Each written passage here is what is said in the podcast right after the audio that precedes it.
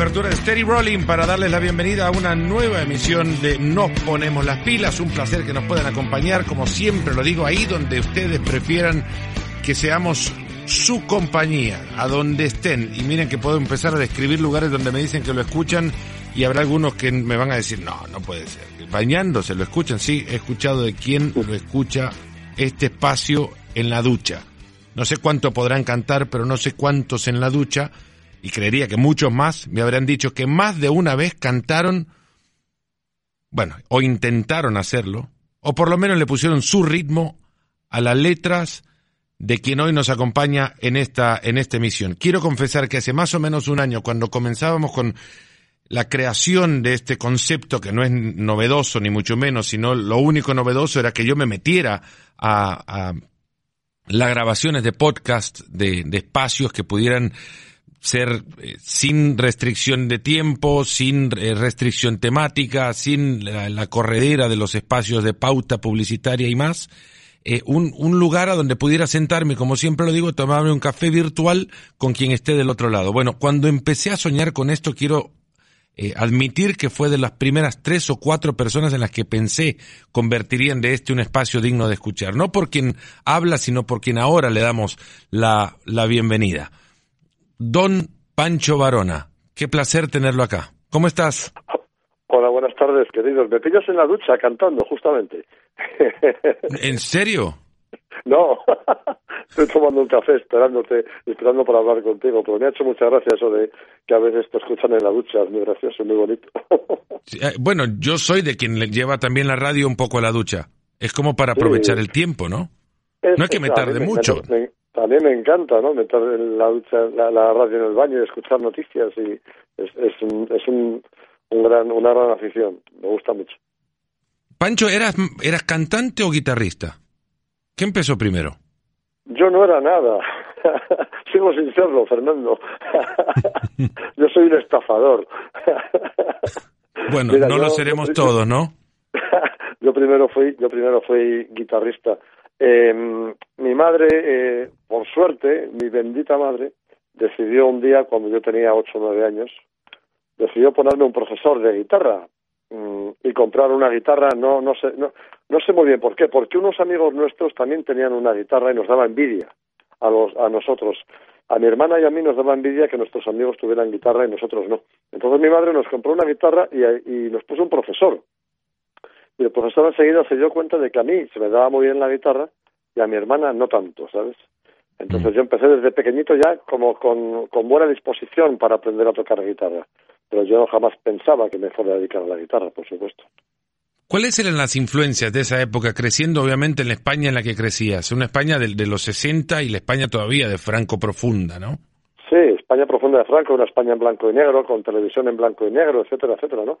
Una España eh, una España muy diferente a la que a la que conocemos ahora, ¿no?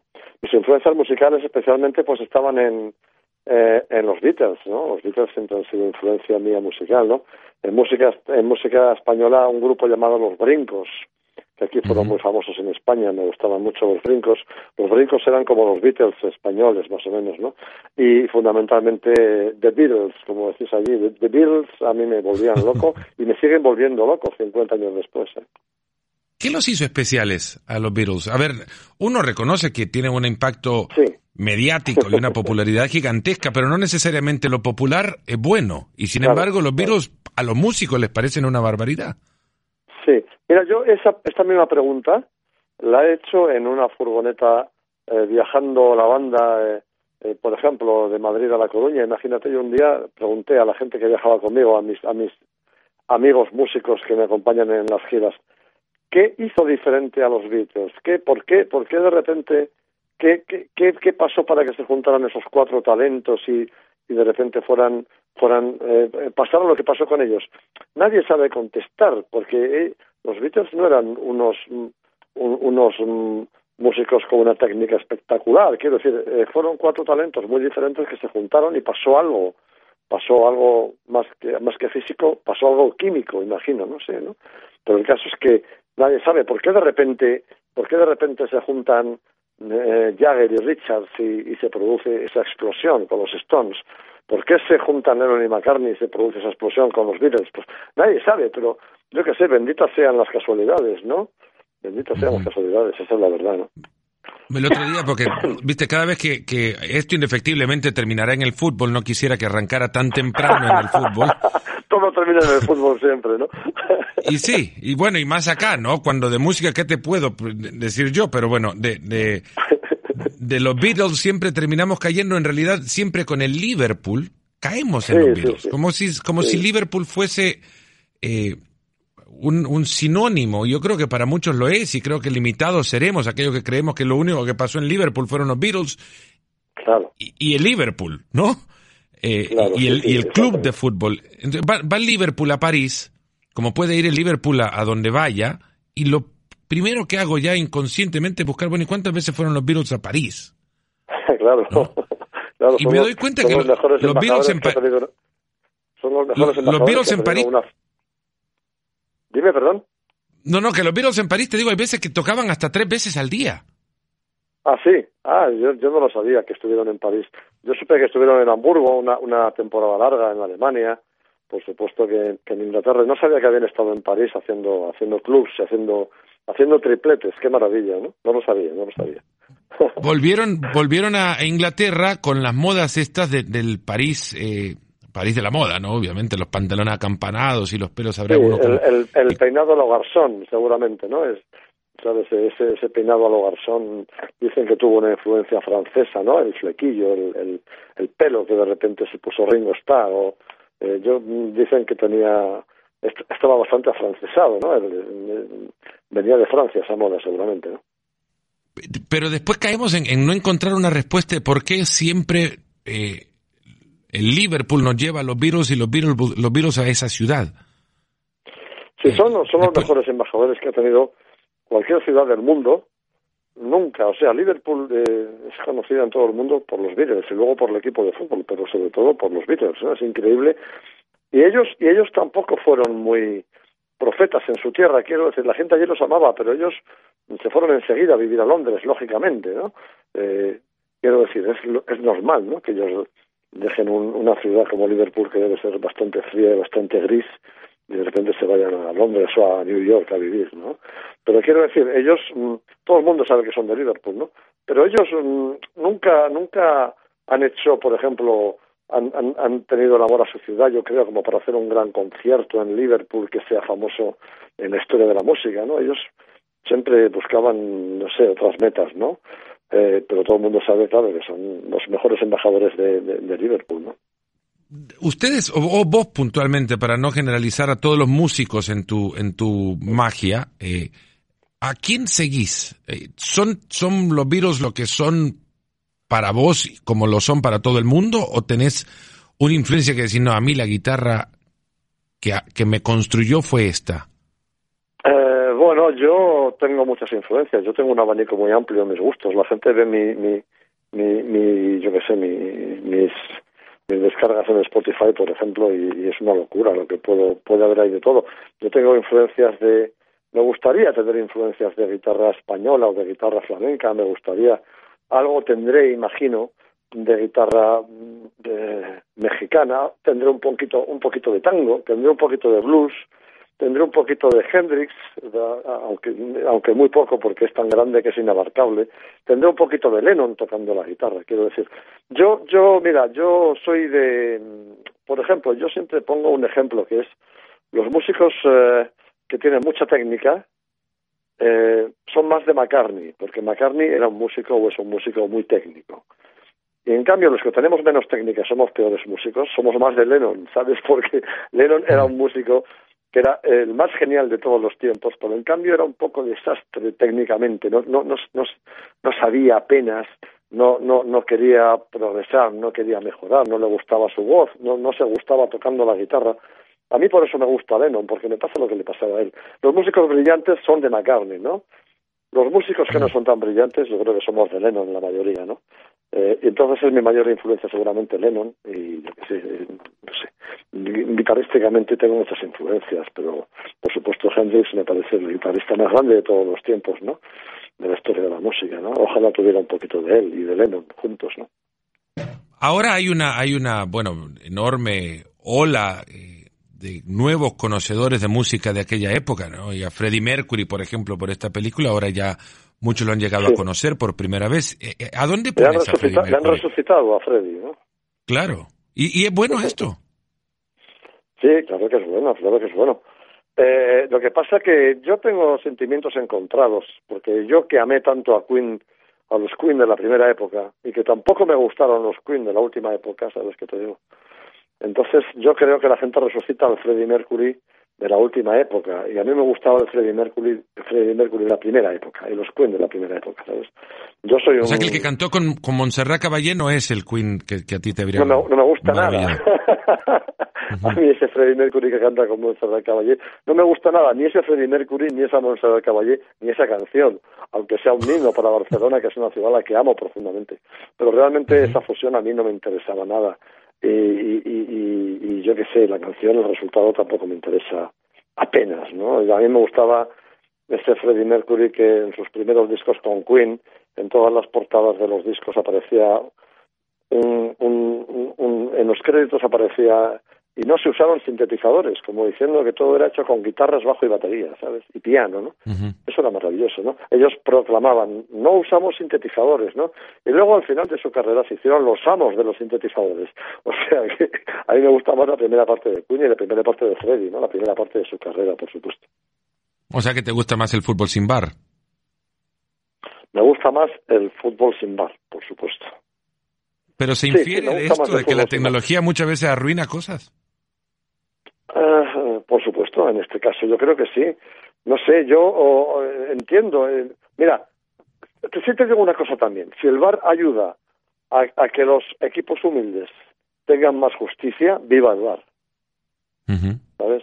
Porque yo siempre pienso que es verdad que los árbitros siempre están un poco, mm, un poco obligados, no obligados entre comillas, entiéndeme, obligados a, tirar un poquito más del lado de los poderosos que de los débiles. Si el VAR ayuda a que los débiles tengan más justicia, viva el VAR, ¿sabes qué te digo? Pero a mí como herramienta no me gusta, quiero decir, me parece que para un partido de fútbol me parece pues una salvajada, ¿no? Pero bueno, si eso ayuda a que los equipos humildes tengan más justicia, consigan más justicia, bienvenido sea el VAR. Pero de momento no se sabe, no, no, no de momento está ahí, eh, nadie sabe si, es bueno el VAR o no es bueno. Falta pulirlo, ¿no? Aplicarlo quizás de mejor forma. Yo también era, era bastante reacio a la instalación de una tecnología tan invasiva a los tiempos del fútbol. No los tiempos por, por las épocas, sino a los tiempos de, dinámica del juego. Por muchos que digan que se pierde la dinámica en el cobro de un tiro libre, de un córner, de un lateral. Pero esos son, son momentos innatos del juego. A ver, nacieron con él o se fueron creando en el camino pero no entraron a invadir el tiempo y a ponerle todo frío eh, mientras alguien mira la tele, como si miran los Simpsons, ¿no? A mí ese jugador que mete un gol y no sabe si celebrar o no, o no celebrar hasta que el VAR no dictamine, esa situación me parece tan tan ridícula y tan, y tan rara, ¿sabes? Que, me extraña. Yo creo que el, el VAR será indispensable el día que una decisión del VAR lleve 10 segundos, no un minuto o dos, ¿sabes qué te digo? Cuando en 10 segundos se solucione todo, será mucho más fácil aplicar el bar y que el bar sea bien recibido, ¿no? Pero, pero mm, puede enfriar mucho un bar si de repente se tiran dos minutos deliberando qué ha pasado, ¿no?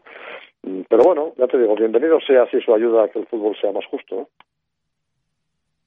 Y te digo también hay, hay, cuestiones por las que, bueno, nadie se preocupa, nadie se preocupa por el relator, por ejemplo. Te preocupaste ahora recién por el anotador del gol y no sabe si seguir eh, celebrando o no, y quede uno que esté en la cabina y lo tiene que gritar. sí, bastante aludido y bastante dolido, te digo, que nadie se pone a pensar en el relator. Es verdad, es verdad. El relator tiene que pasar un momento trágico también, ¿no? Diciendo, ¿qué hago? ¿Grito, no grito, canto, no canto? Yo lo he, lo he vivido y ya llegué a una conclusión, así como trataré cuando no me case, digamos, la, la eh, pues ni siquiera esa, eh, la, la, independencia de, del momento, eh, de repente me pueda dejar llevar por la emoción, pero si puedo, no cantaré nunca un gol en contra. Si puedo. Esa será mi intención. y no volveré a cantar un gol si el bar lo, lo, convalida. Lo bonito sería, Fernando, que tú pienses que tú pienses que ha sido gol y lo cantes, y luego el bar diga que no ha sido gol, pero tú sigas la, narración como si hubiera sido gol, ¿sabes? Eso sería precioso, ¿no? Que tú no hagas caso al bar, ¿no? Que cuentan mi grito nada más. Que no hagas caso al bar y que tú sigas la narración como bajo tu criterio y no el del bar, sería fantástico eso. Pancho, ¿cómo, cómo, ¿cómo se conocen con Joaquín Sabina? Mira, yo a Joaquín Sabina le conozco mm, porque eh, en la casa que yo vivía, en la casa de mi madre, que vivíamos mi hermana, mi madre y yo, mi hermana de repente un día consigue un disco llamado La Mandrágora, que es un disco de Joaquín Sabina, Javier Cray y Alberto Pérez, eh, un disco en directo grabado en un bar llamado La Mandrágora. Entonces, a mí me gusta mucho ese disco, me enamoro de ese disco, me pongo a investigar y me entero de que La Mandrágora es un bar de Madrid, una sala de conciertos muy pequeñita que había en Madrid, y donde se hacían conciertos y donde Joaquín Sabina hacía conciertos con Javier Crae. Entonces, claro, cuando me entero de que estas dos personas que yo acabo de conocer por un disco están actuando en Madrid, yo mm, empiezo a ir a verles todas las noches que ellos actuaban, que actuaban un par de noches por semana, me parece, ¿sabes? Me empiezo a presentar todos los días en la sala cuando ellos actúan y veo los conciertos con, con delectación. Yo en esa época no tenía ni pensado dedicarme a la música ni nada parecido, ¿sabes? Pero bueno, yo iba a esa sala porque me divertía mucho la música de Joaquín Sabina y de Javier Crae y me reía mucho y me divertía mucho. Entonces, bueno, pues a base de ir todos los días que ellos cantaban y actuaban, a base de ir todos los días allí, nos empezamos a conocer de vista, Crae, Sabina y yo, porque yo siempre me veían allí. Era una sala para 40 personas, imagínate, ¿sabes? Ahora Sabina actúa para 40.000 en la bombonera de Buenos Aires, por ejemplo, ¿no? Pues en aquella época actuaba para 40 personas en el sótano de, de un bar. Entonces, a base de vernos allí, como éramos tan pocos, el público que asistíamos, pues ya nos conocíamos todos al cabo de dos semanas, ¿sabes? Nos saludábamos, hola, ¿qué tal? ¿Cómo está? No sé qué. Un día se me acercó Joaquín. Joaquín vio que yo fumaba la misma marca de cigarrillos que fumaba él. Entonces me pidió uno porque Joaquín nunca ha tenido tabaco. Joaquín nunca nunca ha tenido cigarrillos y sigue sin tener hoy hoy mm. hoy en día. hoy en día sigue pidiendo cigarros a, al que tiene a su lado, ¿sabes? hay una marca, hay una marca en Centroamérica, Delta. Delta. es la marca de Centroamérica. Fue, fue una marca centro, no sé si eso fue, Delta, entonces todo mucho decía, ah, vos fumás Delta, sí, del tabaco de otro. Ah. Pues Joaquín, efectivamente, Joaquín fuma Delta. Joaquín fuma Delta. Es más, no solamente fuma Delta, sino que no poder dejar un encendedor cerca de él porque enseguida se lo guarda en su bolsillo como si fuera suyo. Él piensa que es suyo, pero no es suyo, es de otro, ¿no? No es normal que son encendedores baratos, de esos de un euro. Joaquín es un tipo bien gracioso y, bien generoso y bien... Yo le amo. ¿Y qué, qué, qué hicieron cuando, cuando por primera vez ya hicieron lo que hacen? ¿Qué hicimos? Bueno, pues Joaquín, eh, la primera vez que Joaquín y yo nos juntamos para tocar, Joaquín siguió con su vida normal y yo me enamoré locamente de ese tipo que, que de repente me dijo, déjalo solo y vente conmigo, ¿no? Eh, a mí me cambió la vida. Él siguió con su vida normal, por así decirlo, pero a mí me cambió la mía, ¿no? Yo dejé de estudiar lo que estaba estudiando, que era una cosa bien triste, era, era para estar en un ministerio.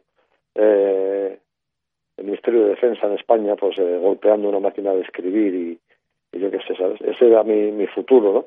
Y Joaquín me, cambió ese futuro por un futuro de viajes, canciones y, y, y, entrevistas contigo, por ejemplo. Fíjate lo que me cambió la vida, ¿no? Que ahora mismo no estaría hablando contigo si no fuera por Joaquín. Bueno, si especial, si especial es, te lo agradezco, Pancho, pero lamento entonces que te haya cambiado esta vida al punto que tengas que, que hablar conmigo hoy. ¿Qué era, qué era que, qué era que escribías en esa máquina, Pancho? Escribía en esa máquina, pues yo aprendí a escribir, yo, yo no escribía en esa máquina, yo aprendí a usar esa máquina, porque tenía un examen, un examen de máquina de escribir, un examen de mecanografía. Días después, semanas después, me tenía que examinar de mecanografía, porque para entrar en ese ministerio yo tenía que saber escribir a máquina perfectamente, tenía que saber taquigrafía, mecanografía, tenía que saber cultura general, tenía que saber eh, sabes ese tipo de cosas que te piden en las oposiciones, ¿no? De esto que, que buscan 100 plazas y se presentan 10.000 personas, ¿no? De esto que es imposible entrar, ¿no? Bueno, pues yo estaba intentando aspirar a eso sabiendo que no tenía ninguna oportunidad de entrar, pero bueno, en casa más o menos pues se me obligaba a que hiciera algo para no estar parado y yo pues realmente no me apetecía nada eso de estudiar para ese ministerio, pero tenía veintipocos años y tenía que hacer algo, entonces hice eso. Menos mal que llegó Joaquín Sabina y me dijo, déjalo todo y vente conmigo, ¿no? Bendito sea, ¿no? Antes hablabas de una España gris, eh, en blanco y negro, en aquella época de Franco. Y, sin entrar en, temas políticos, ni, mucho menos, eso sí he querido mantener en este espacio, por lo menos lejanía de aquello, aunque nos llevará en algún momento también, el deporte mismo te lleva a la política. Pero es muy curioso que, que cuando mencionaste aquello, recuerdo también personas que vivieron en aquella época con mayor edad que, la tuya, algunas ya no están, que hablaban de ese momentos eh, y que sentían que también ellos, aún viviéndolo, lo, lo recuerdan en blanco y negro. Claro, yo lo recuerdo en blanco y negro. Pero yo no digo que no fuera, que yo tuviera una, yo tuve una infancia feliz, ¿eh? Y una adolescencia feliz. Pero yo me refiero a que el tono del país era blanco y negro, ¿sabes qué te digo? O sea, yo no tuve una infancia siniestra, ni una adolescencia siniestra, ni mucho menos. Yo tuve una infancia y una adolescencia feliz, pero en un país era un país anticuado. Estábamos en la cola de Europa, estábamos en la cola del mundo, ¿sabes? Estábamos en... Entonces, claro, pues eh, eh, yo recuerdo que todo llegaba aquí con un retraso de semanas, meses o años con respecto a otros países europeos, ¿no? Eh, éramos un país, pues, mm, que andaba a trompicones después de una guerra terrible y de una posguerra también terrible, ¿no? Yo, mira, tengo un recuerdo muy bonito, si quieres te lo cuento porque es muy gracioso. Yo veía partidos de fútbol en mi televisión en blanco y negro, y entonces, claro, pues en una televisión en blanco y negro ver un partido de fútbol es una cosa bastante, eh, no sé, en aquella época era, era normal, pero, pero, pero yo qué sé, yo estaba acostumbrado a ver que, que todo era gris en esos partidos, y un día de repente, con siete, ocho, nueve años, fui a un campo de fútbol y vi que era verde el césped, y dije, qué maravilla, qué bonito, qué colorido.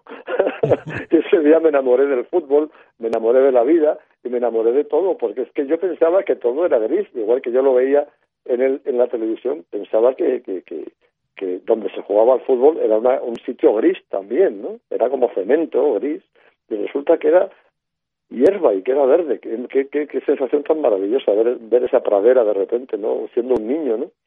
Eh, y eso me, emociona mucho recordar eso. Si recordás tu primera guitarra, recordarás tu primer metropolitano, ¿no? No lo recuerdo claramente, es que solamente fue uno, fue el primero y el último. Recuerdo que mi papá me llevó de la mano, como dice la canción del himno de, la canción del centenario, y, ese recuerdo justamente Joaquín lo plasmó en la canción, ese niño de la canción soy yo. Pero no tengo, no tengo un recuerdo, no tengo un recuerdo. Eh, Fernando, tengo un recuerdo de que, de que, de que de que todo era verde cuando yo pensaba que era gris, pero no sé ni qué partido era, ni cómo quedó, ni nada más. Ya tengo, mis primeros recuerdos futbolísticos son del Calderón, ya sabes que te digo. El Metropolitano lo tengo en una zona muerta, por así decirlo. No, recuerdo apenas nada y me duele. Me hubiera gustado recordar más cosas, pero es que yo era muy pequeño, ¿sabes? Tenía seis años. Pero no recordar nada antes. Antes del Atlético no existió otra afición. Antes del Atlético, bueno, yo recuerdo que en mi casa mi madre y mi padre, que eran muy, muy divertidos los dos, mi madre eh, había nacido en Bilbao y era del Atlético de Bilbao. Mi padre había nacido en Granada y era del Atlético de Madrid, ¿no? Entonces cada uno intentaba llevarme a su terreno para que yo me hiciera de su equipo, ¿no? Y claro, al final pues pudo mi padre, ¿no? Porque a mi madre le daba igual, sinceramente, ¿no? Le daba igual de qué equipo fuera y mi padre quería que yo fuera del Atlético de Madrid. Pero sí que hubo intentos por hacerme del Atlético de Bilbao antes del Atlético de Madrid, intentos muy, muy sutiles, por cierto. Y nada, yo desde muy pequeñito empecé a coleccionar mis álbumes de cromos y, y me volvía loco viendo estas camisetas rojas y blancas a, rayas, ¿sabes? Soy, soy muy del Atlético de Madrid desde, desde muy pequeño. Hubo época en blanco y negro también del Atlético. Y grises. sobre todo más que más que blanco y, blancas y negras, más bien negras y grises, ¿no? Ha habido ha habido ha habido épocas malas. Lo que pasa que yo cuando me hice del Atlético cuando era muy pequeñito, pues estábamos pasando una época dorada, por así decirlo, ¿no? La época de, la delantera de Gárate, de Luis, de, de qué sé, ¿no? Entonces era una época pues dorada del Atleti. Luego la época negra fue más adelante, pero yo en los años, en aquellos años, primeros años 70, eh, eh, el Atleti era siempre campeón de liga o segundo o tercero. Estábamos siempre ahí manejándonos entre los tres primeros y alguna Copa del Rey de vez en cuando y yo qué sé, y era una época pues bastante feliz del Atleti, ¿no? Era un equipo maravilloso el que tenía el Atleti en aquella época, con Luis Aragonés al mando, por supuesto. Pancho, ¿la música te hizo amigo de algún futbolista? Eh, ¿Alguno que, eh, haya llegado por afición, digamos? No sé si amigo, me ha acercado a futbolistas. Me ha acercado a futbolistas eh, sin tener algún amigo algún gran amigo, déjame que haga memoria, pero creo que no. Mira, el otro día estuvimos en un concierto en Bilbao, por ejemplo, ¿sabes? Hace un mes, y vino a vernos Iker Muniain, ¿no? El 10 del Athletic de Bilbao, ¿no? Yo me emocioné mucho al verle, al ver que estaba ahí viendo un concierto mío. Yo que sé, ¿sabes? Eh, el otro día vi que Felipe Luis me seguía en Twitter y a mí eso me emociona, aunque no me conozca personalmente, pues me, me, emociona. Eh, invité a Diego Godín a su familia a un concierto en, en Montevideo y, vino su hermana y me regaló una camiseta de del genio Godín, eh, una de eh, de Uruguay, de la selección de Uruguay, otra del Atleti.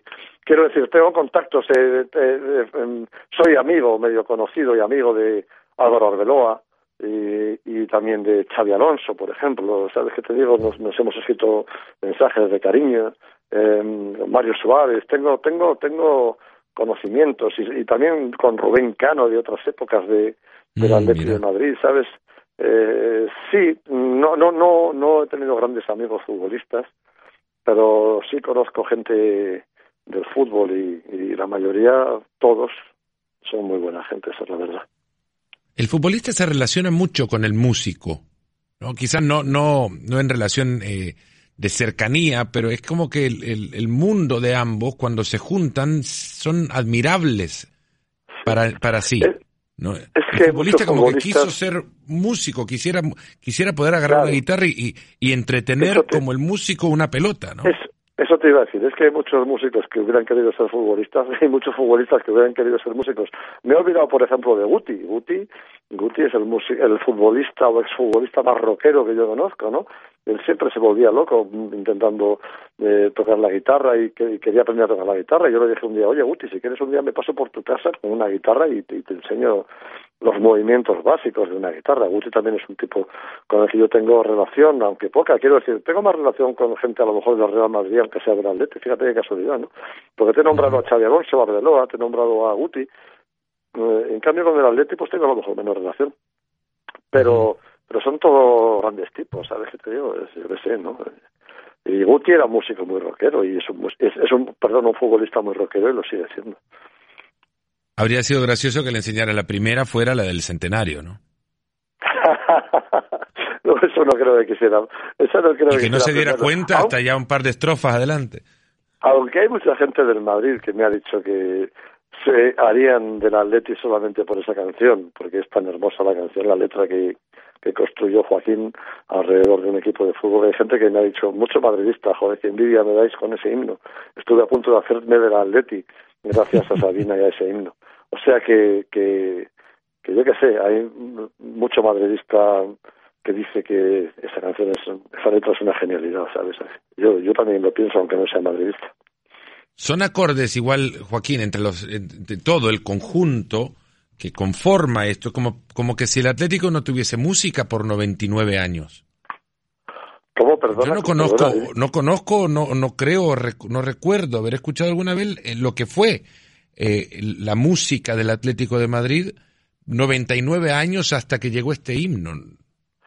este himno es eh, un, antes y un después para acompañar al Atleti. Bueno, yo te lo agradezco mucho. Yo creo que no ha tenido tanta influencia. Yo, creo que el himno, el, el Atleti tiene un himno oficial hermoso que yo creo que, por ejemplo, otros equipos no tienen. Entonces, nuestro himno, o sea, nuestra canción, la que hicimos Joaquín y yo, no, no, ha, no ha suplido ese himno hermoso del Atleti, por suerte, porque el himno es una belleza, que a mí me encanta. Entonces, la nuestra es una canción eh, humilde, no fue hecha como himno. A Joaquín y a mí no nos encargaron un himno, nos encargaron una canción, y Joaquín siempre ha dicho eso, eh, yo hice una canción, yo no hice un himno. Si me hubieran pedido un himno lo hubiera hecho, pero hice una canción, simplemente hablando de la Atleti, ¿sabes? Entonces, eh, yo creo que la nuestra es una humilde canción que, que ha sentado bien, quedó entre los aficionados al fútbol y a la música. Pero no, no, no, no hay un antes y un después de nuestra canción, yo creo. Yo te lo agradezco, Fernando, pero es una, una canción más, eh, yo, la, yo la amo, pero es una canción más. Aunque te agradezco mucho el, lo, que acabas de decir, por supuesto. ¿Cómo es el proceso para escribir una canción? Es, eh, tú sabes una canción de McCartney de Beatles que dice The Long and Winding Road, ¿no? El largo y tortuoso camino. Por muchas veces es un largo y tortuoso. Muchas veces es un, es un largo y tortuoso camino y otras veces es un chispazo ¿sabes? Que te, que te pone la canción en bandeja en las manos y, y, y, y, aparece ella ahí sola, como deseando que alguien la hiciera. Cada canción tiene su, su, su, su, su vida propia, su forma de haber sido hecha. Unas llegan muy rápido, otras llegan, otras tardan mucho en llegar, unas no terminan de llegar nunca. Y hay canciones que no he terminado de hacer después de 40 años y siguen ahí. Y a veces me acuerdo y siempre pienso, no conseguí terminarla. Y hay otras que llegaron en cinco minutos y hay otras que me tuvieron en vela cuatro años, quiero decir. Entonces, cada canción es diferente. Para mí, el proceso lógico de hacer una canción es agarrar una hoja con unas palabras escritas en esa hoja y agarrar una guitarra y leer esas líneas y ver qué me sugieren, ¿sabes? Eso para mí es el primer paso, ¿no? Con una guitarra en la mano y con el papel en la otra mano, ¿no? Mm, así es como te habla primero Te habla primero la palabra que la Sí, sí, primero la palabra, porque es que yo estoy acostumbrado a trabajar con un genio de la palabra, que es el señor Joaquín Sabina, y entonces he aprendido a que todo depende de la palabra más que de la música, ¿sabes? O sea, en una canción de Joaquín no es el 50% la música y el 50% la letra. En una canción de Joaquín siempre es más importante la letra que la música, porque estamos hablando del mago de las palabras, ¿no? Entonces siempre es más importante, con lo cual yo siempre tengo que partir de una letra. ¿sabes? Por, el letrista, en este caso Joaquín, tiene que ser libre para escribir lo que él quiera y que el que se adapte sea yo, no al revés. Joaquín no puede adaptarse a mi forma de componer con la guitarra. Me tengo que adaptar yo con la guitarra a su forma de escribir, ¿sabes? Porque él tiene que tener total libertad para escribir lo que quiera porque es un genio. ¿Te gustan los, los videos musicales, Pancho? Los videos musicales. Mm, bueno, mm, eh, algunos sí, otros no tanto. Creo que la mayoría de los que hay son muy malos, sinceramente. Y en mi época de, de, de músico de con 20 años empezando a salir los vídeos musicales, yo los odiaba porque pensaba que perjudicaban a la música porque te distraían de lo que es la música. Ahora mm, me dan un poco, ahora me dan un poco igual, sinceramente. Los que están bien me gustan y los que no, pues no me gustan. Pero vamos, no, no tengo una opinión clara, ¿no? A orilla de la, chimenea, esa la, escribiste tú. A la orilla de la chimenea, sí, eh, la letra es de Joaquín y la, la música la hicimos eh, entre unos cuantos amigos, dos o tres amigos, me parece. Porque es, es imposible que exista una imagen en vídeo creada por un director que le haga justicia a lo que cada uno a la hora de escuchar esta canción piensa sobre la letra de la canción, ¿no? Cada quien tiene su chimenea.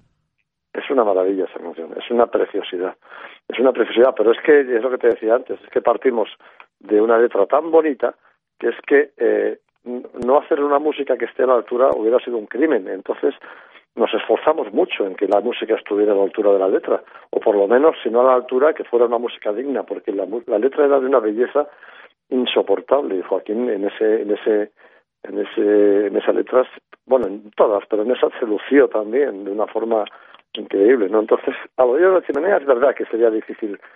Eh, ¿qué, qué, qué, le puede sugerir a un, a un director esa canción como para que de repente haga un vídeo? Tú sabes que hay muchas veces que yo he visto a Joaquín cuando la compañía de discos decía, oye, tenemos que grabar un vídeo del primer single de tal disco. Y ha sido Joaquín el que le ha dicho al, al director del vídeo, oye, yo había pensado que a lo mejor podía salir yo aquí montado en bicicleta y que el hilo central del vídeo fuera no sé qué, no sé cuántos. O sea, Joaquín también tiene ideas y da ideas de ese tipo, como para que, ¿sabes qué te digo? O sea, él, él, él, él también tiene la canción en imágenes en la cabeza y a veces aconseja al director. A los directores que se dejan aconsejar, claro, hay otros que no se dejan. La historia, y, nos dieron las 10, y le elijo porque para mí, digo, es casi un himno de pasada la medianoche cuando paso la medianoche a esta altura de mi vida, ¿no? Que ya es cada vez menos. sí, a mí me pasa lo mismo. Yo soy un gran madrugador y ya estas me interesan muy poco, ¿sabes? Pero e, esa, esa canción, por ejemplo, son de las que a mí me da la sensación que las escribieron en un, en un sentar eh, y además... Y con experiencia vivida, ¿no? No te equivocas, estábamos Joaquín y yo, Joaquín y yo antiguamente eh, viajábamos para inspirarnos y para componer juntos, ¿sabes? Y un viaje lo podíamos hacer a Buenos Aires para trabajar y componer juntos, otro lo podíamos hacer a, a las Islas Canarias, otro lo podíamos hacer a, a yo qué sé, a, a, a, la isla de Madeira, y, y, de repente, pues una vez en la isla de Lanzarote, eh, estábamos en un bar y, y Joaquín se le ocurrió la canción. No es una canción hecha a, a ninguna mujer en especial, a ninguna persona en especial, es una canción hecha, pues, eh, como él dice, ¿no? A todas las camareras del mundo, porque es una canción de, de amor a, a, a, una camarera, que puede ser cualquier camarera, ¿no? A una persona que trabaja en un bar y te sirve una, una cerveza cuando se la pides. Porque es que Joaquín eh, ha escrito muchas canciones en muchos bares, ¿sabes? Y Joaquín le encantaba ir a, una, a la barra de un bar, pedir una cerveza y pedirle una servilleta de papel a, a, la señorita que ponía la cerveza y un bolígrafo y sentarse en una mesita en un rincón y escribir una letra. Y esa letra de Nos dieron las diez está hecha así, tal y como yo te digo, ¿sabes? Pidiéndole a la chica un bolígrafo o un papel, sentándose en una mesa conmigo, y ahí empezó a escribirla. Y yo que estaba al lado, idiota de mí, no, no, no, no escribí ni un verso como para firmarla con él. la firma él solo, porque la hizo él solo, yo no, yo no hice nada en esa. Y en cambio la hizo, la hizo a un metro de mí de distancia, ¿no? ¡Qué rabia! Me da rabia no haber, no haber hecho nada en esa canción, porque es una... una ¿Guardan esas servilletas como, como el Barcelona guardó la de Messi? no, esas servilletas yo no creo, yo no creo que las tenía Joaquín esas servilletas. Sí, yo, yo tengo originales de, de letras de Joaquín, papeles en los que hemos empezado a escribir una canción, mmm, o yo qué sé, pero, pero esas servilletas, yo de esas servilletas no tengo ninguna. Joaquín puede que tenga alguna, no sé, servilleta de bar donde empezó a escribir, a lo mejor a la orilla de la chimenea, pero yo sí que tengo originales, pues hojas en las que se empezaron a escribir yo qué sé, pues yo me bajo en tocha o, o no sé, cualquier otra canción, no, no sé, tendría que mirar en mi archivo, pero yo guardo, a mí me gusta mucho guardarlo todo, Fernando, me gusta mucho. No tengo servilletas de esas, pero tengo mm, auténticas joyas de... Yo siempre digo que soy el, el mayor archivo que hay en el mundo de, de la obra de Joaquín, porque tengo eh, las tomas falsas que no han valido de las grabaciones de discos, tengo todas las demos, todas las maquetas que hemos hecho, tengo eh, mm, las agendas de todas las giras, tengo los todos los backstage de, de, las acreditaciones de todos de todas las giras, tengo un, una documentación maravillosa y ese es mi ese es mi legado prácticamente. Las canciones que he hecho con Joaquín, que son como 100 o por ahí, y uh -huh. todo mi y todo mi archivo. ¿no? ¿Cuál sería el top, el, el, podio de las tres cosas que vos dirías, estas son las tres que guardo con mayor eh, cariño de, de, del archivo? Eh, pues mira, tengo, antes te hablaba de un bar que se llamaba La Mandrágora, donde uh -huh. yo eh, llamaba por teléfono y decía, oye, soy Pancho, que quiero ir a ver a Joaquín Sabina, ¿me guardáis una mesa? Y entonces el, el camarero de ese bar, en un, en un post post-it de estos, eh, no sé cómo se llaman, ¿Sí? un post-it, ¿no? ¿Sabes? en un post-it de estos, eh, en una hojita de papel, ponía Pancho con bolígrafo y, y, ponía ese papel encima de la mesa para que la gente supiera que esa silla, encima de la silla, perdón, lo ponía esa hoja, solamente con la palabra Pancho, para que la gente supiera que esa silla era mía, ¿no? Pues yo tengo esa hoja, y eso es del año 81, ¿no? Y tengo esa hoja y eso es uno de mis, de mis tesoros de mi archivo. Luego tengo, por ejemplo, una grabación de Joaquín grabando la voz de, de la canción Peces de Ciudad en un estudio de Málaga en, el, en, en esa grabación de vídeo, de, está, Joaquín está tan emocionado cantando Peces de Ciudad que se pone a llorar en mitad de la grabación. Se pone a llorar y entonces yo tengo yo tengo ese ese ese, ese vídeo en mi casa, ¿sabes qué te digo? Y, y otro y otro de los top tres, pues puede que sea a lo mejor un, una grabación de Y sin embargo, de la canción Y sin embargo, con la letra diferente a como la conoce la gente ahora, ¿sabes qué te digo? Con, porque nosotros le hemos dado muchas vueltas, Joaquín de repente se le ocurre una estrofa diferente y hay que volver a grabar eso, ¿no? Yo tengo como las tomas falsas, por así decirlo. Esas tres cosas, pues podrían ser a lo mejor mis, mis tres, no sé, los tres momentos más importantes de lo que tengo aquí, pero tengo muchísimos, muchísimos. Acreditaciones de todo tipo, eh, billetes de avión, eh, no sé, qué sé, eh, manuscritos de canciones. Eh, ¿Sabes qué te digo? Son cosas que, que, que las tengo un poco sin ordenar porque soy un poco desastre, ¿no? Pero tengo, pero tengo la, la, cantidad de teléfonos que te habrán tirado de desde el, las tribunas, ¿no? No, no tanto, a mí no se los tiraban a Joaquín. a mí no me tiraban nada de eso. No, no, no hemos, no hemos sido, no hemos sido nunca una banda ni un cantante de, de fans de, de, de, de buenos mozos. Teléfonos, claro, efectivamente, nunca hemos, nunca hemos sido banda de buenos mozos que ligan mucho y, ¿sabes qué te digo? No, no, no tenemos nada que ver con eso, ¿sabes? Pero, pero hombre, a Joaquín me han tirado a veces cosas eh, muy graciosas, pero, pero realmente no nos han tirado muchos números de teléfono, ni mucho menos. mucho, mucho menos de lo, que, de, lo, que, se piensa la gente, porque la gente piensa que esto es el glamour del rock and roll y tal y cual, y nos tenías que ver eh, nos tenías que ver con la bolsa de ropa sucia por la calle buscando una lavandería, ¿sabes qué te digo? o sea, que el glamour del rock and roll a veces es una bolsa de ropa sucia buscando lavandería en cualquier ciudad del mundo, ¿no? No Joaquín, me refiero a la banda, a los chicos de la banda que le acompañamos, ¿no? Eh, Pancho, ¿y algún estadio al que quisiera volver? ¿O un escenario que quisiera repetir por cualquier motivo que fuera? Hombre, a mí me gustaría estadio volver, no me gustaría justamente eh, ir a, al del Liverpool. Anfield, se llama, ¿no? Me gustaría. Y eh, visitar Anfield, me gustaría tocar esa placa que hay en las escaleras del túnel de vestuarios antes de salir al campo, que todos tocan, ¿no? Y que dicen, que dice This is Anfield o algo así, me parece, ¿no? Exacto. Eh, me gustaría ver un principio de, de, partido con la gente cantando Junior Bocadón. Ese estadio daría lo que fuera por, por, por conocerlo y por estar allí, por ver un partido o por ver un concierto, ¿no?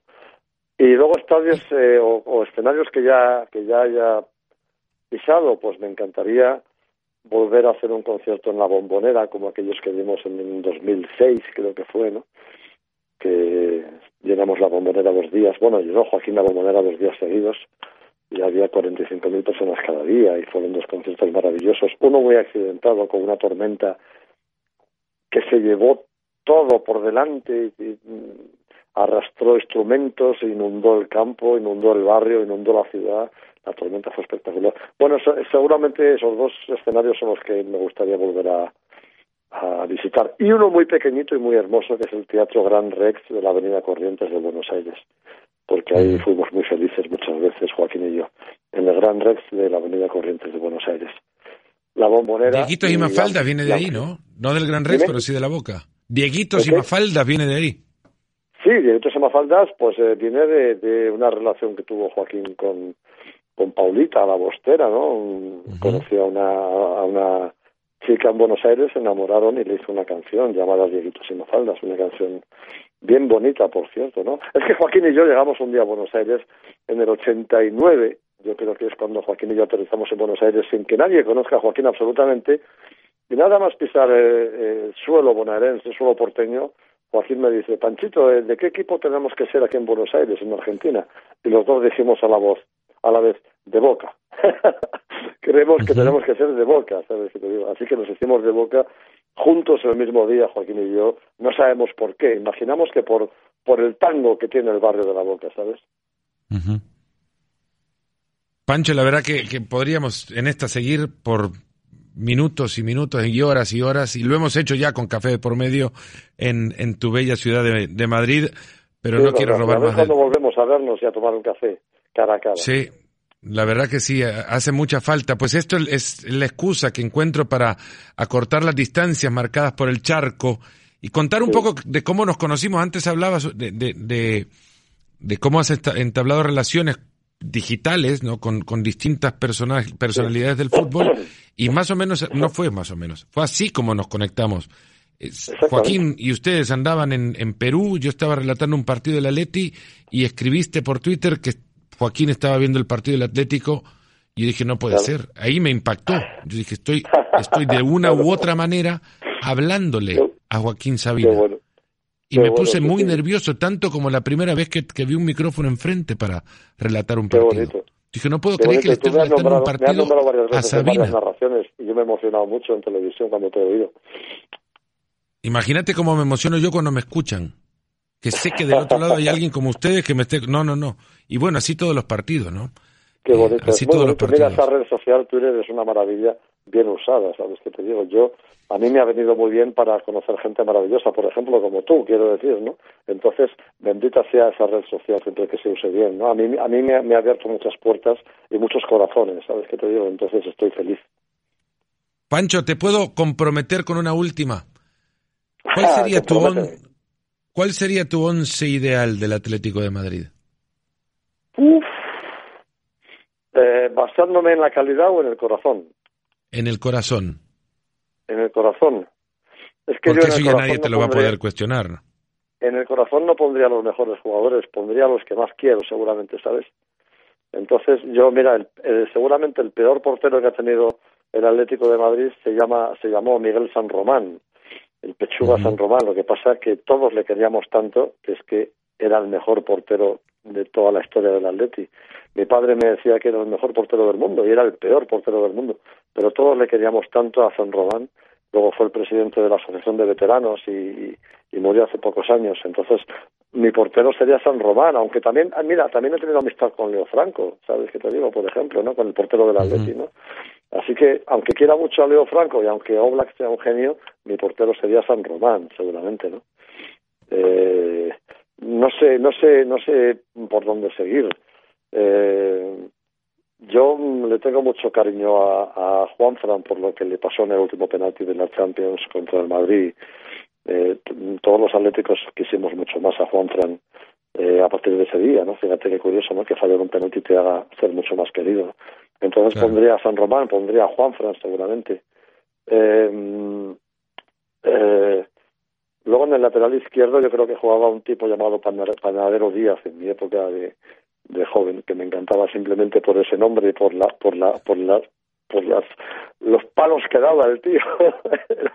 era, era, no sabes las patadas que metía Panadero Díaz, era argentino, creo que era fantástico. No sé, también le tengo mi corazón por ese nombre a Panadero Díaz, me encantaba el nombre Panadero Díaz. Metería a Ayala, a Ratón Ayala, metería a Leiviña, por supuesto Gárate es mi jugador favorito del Atleti de todos los tiempos. Luis Aragonés es la persona más querida por mí del Atleti de todos los tiempos. Estaría en Gárate, estaría Aragonés, estaría Leiviña, estaría eh, Ayala, el ratón Ayala, mm, estaría Schuster seguramente, que, que no estuvo mucho tiempo, pero dejó un recuerdo imborrable porque fue un, un jugador maravilloso, ¿no? No sé, por ahí irían los tiros seguramente en cuanto a la gente más querida, ¿sabes? No sé, no sé si Godín se está ganando el cariño de, de, todo el mundo y es el gran capitán. Y por supuesto Fernando Torres. Fernando Torres eh, es el, el, gran ídolo de, de, del niño atlético y del y del aficionado atlético, del abuelo atlético y de Fernando Torres es el referente, ¿no? Así que me basaría un poquito en, en ese equipo mm, entrenado, por supuesto, por Simeone, ¿no? Eso sería mi once ideal. No sé, qué he dicho ¿El Cholo te, vio, lo, vio alguna vez en concierto el Cholo? Sí, una vez me, una vez me, me habló su jefe de prensa, José Luis Pasqués, Pepe Pasqués, al que tengo también mucho cariño, y me dijo, oye, mira, Pancho, acaba de llegar toda la familia del Cholo a Madrid, quieren ir a ver el concierto de Sabina en el, en el Palacio de Deportes, en el Wizzing Center, y necesitan cinco invitaciones. Y yo le dije, ¿cinco? no puede venir él solo. No sabes tú cómo estaba eso. De, ese día de, gente estaba el Palacio de Deportes lleno, todo vendido hacía meses, y me pedía cinco invitaciones esa misma mañana, ¿no? Bueno, al final hablé con, con... No se las conseguí por medio de la gira de Sabina, se las conseguí por medio de, de la directora del Palacio de Deportes, Paz Aparicio, que es una persona maravillosa, ¿no? Ella me consiguió cinco invitaciones para el Cholo, por ejemplo, ¿no?